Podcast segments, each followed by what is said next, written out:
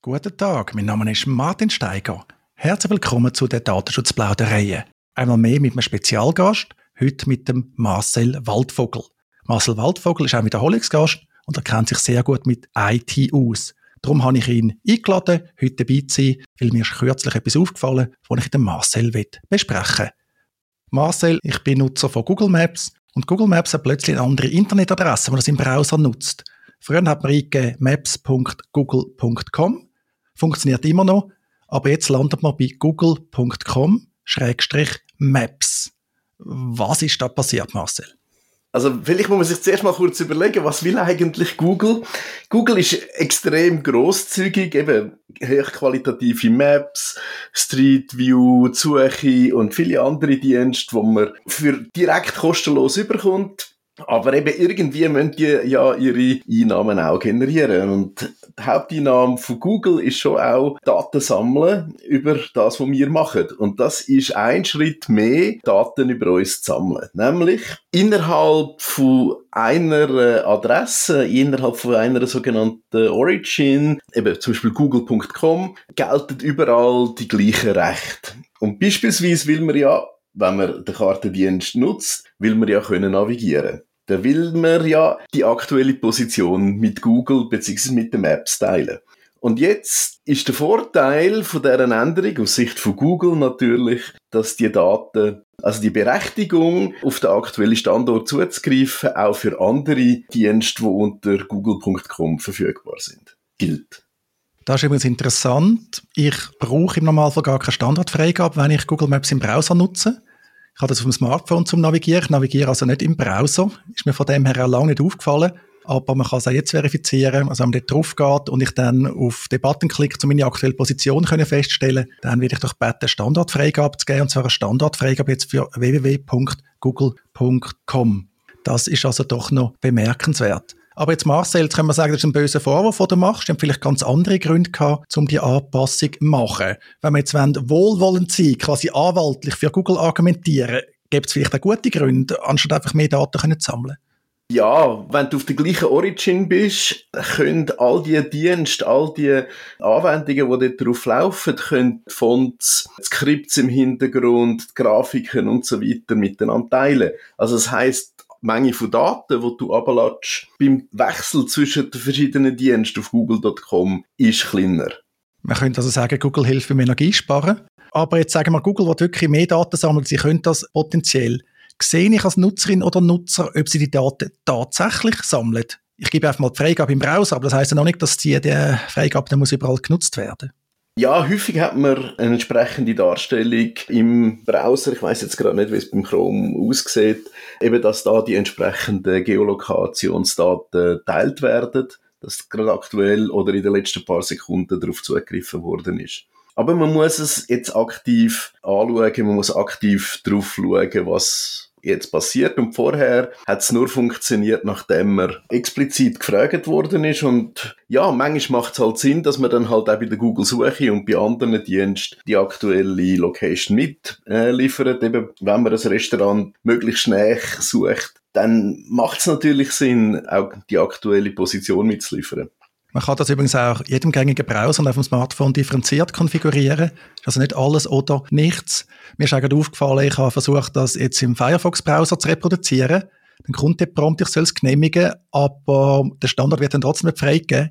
Ich habe das offenbar in den allgemeinen Einstellungen zugesperrt, um mich also quasi selber zu schützen. Das ist noch interessant, das ist mir gar nicht bewusst gewesen. Aber wie so häufig, es lohnt sich bei der Software, gerade beim Browser, mal in die Einstellungen zu schauen. Da versteckt sich ganz viele Sachen, Privatsphäre-Einstellungen, die standardmäßig natürlich nicht aktiv sind. Du, Marcel, nimm ich an, du machst das auch in die Einstellungen hineinschauen. Ja, regelmäßig schaue ich hin und eben manchmal ist es halt auch so, dass wirklich sich herausstellt, dass ja irgendeine Standardeinstellung, wo irgendwann beim Browser reingekommen ist, nicht mehr das ist, wo man eigentlich wette häufig ist es so, dass der Unterschied zwischen Komfort und der Anzahl Einstellungen oder also je enger du den Browser zumachst über die Einstellungen, desto weniger Komfortfunktionen hast du manchmal zur Verfügung. Und aus dem Grund ist es halt manchmal so, dass eben mindestens wenn neue Einstellungen dazukommen bei einem Browser, dass die dann manchmal so eingestellt sind, dass sie eher auf Komfort sind und weniger auf Privatsphäre. Nochmal zu dem Kartenthema. Weißt du zufällig, wie das andere Anbieter machen? Google ist ja so dominant im Browser. Ich habe den Verdacht, die machen das unterdessen alle, oder? Mit ihrem Hauptdomainnamen und dann Schrägstrich Maps. Gut, jetzt äh, bei OpenStreetMap hast du ja eigentlich nur ein Dienst dort, nämlich eben halt äh, Streetmap. Und damit ist es ja auch klarer, dass du dort eher deine äh, aktuelle Position nicht freigeben und du gibst es nicht dann halt auch noch für Suchmaschinen und für eben wahrscheinlich eine zunehmende Anzahl Dienste, die dort äh, langsam auf google.com wandern, frei.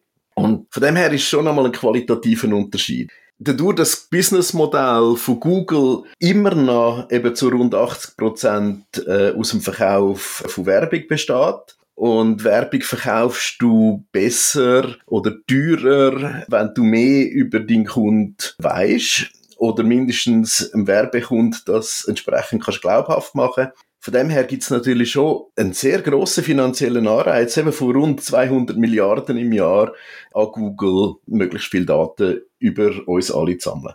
Vermutlich wird das auch irgendwo in der Datenschutzerklärung stehen, wenn man die mal lesen will. Aber auch das am Schluss wissen wir es nicht. Das ist aus meiner Sicht eigentlich das Problem. Der Deal Daten gegen Leistung ist eigentlich sehr gut. Google Maps ist ein super Produkt, wenn wir ehrlich sind, aber wir kennen irgendwie halt den Preis nicht. Ein Indikator vielleicht für mich ist YouTube Premium. Man kann ja YouTube einfach gratis nutzen und dann hat sehr viel Werbung. Man kann aber dafür zahlen und man kann mal schauen, was kostet es jetzt aktuell in der Schweiz oder dort, wo man die ist. Dann sieht man vielleicht so ein bisschen, ja, wie viel Geld äh, verdient Google einfach mit Werbung. Daten kommen ja immer noch über. Aber jetzt zahlt man ja einfach, dass man keine Werbung angezeigt bekommt. Finde ich noch spannend.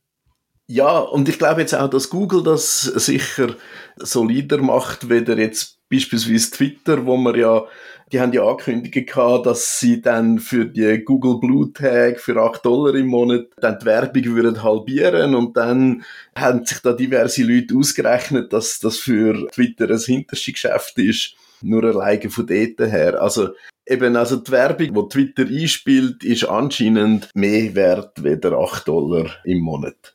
Da bin ich jetzt aktuell nicht mehr so sicher, seit Elon Musk da übernommen hat und Twitter gerade den Bach abgeht. Aber hat natürlich etwas. Das, denke ich, ist auch ein guter Moment, dass wir zum Schluss kommen können. Nämlich noch mit einem Hinweis, dass man eben nicht nur bei Twitter muss sein. Wir beide sind bei Mastodon, also bei einer föderierten Twitter-Alternative. Ich habe es auch schon erwähnt, tun wir auch deine Adresse, Marcel, gerne in die Show Notes. Dann vielleicht ein Neuling, der Mastodon ausprobieren, vielleicht schon jemanden haben, der es folgen können, der lesenswert posten.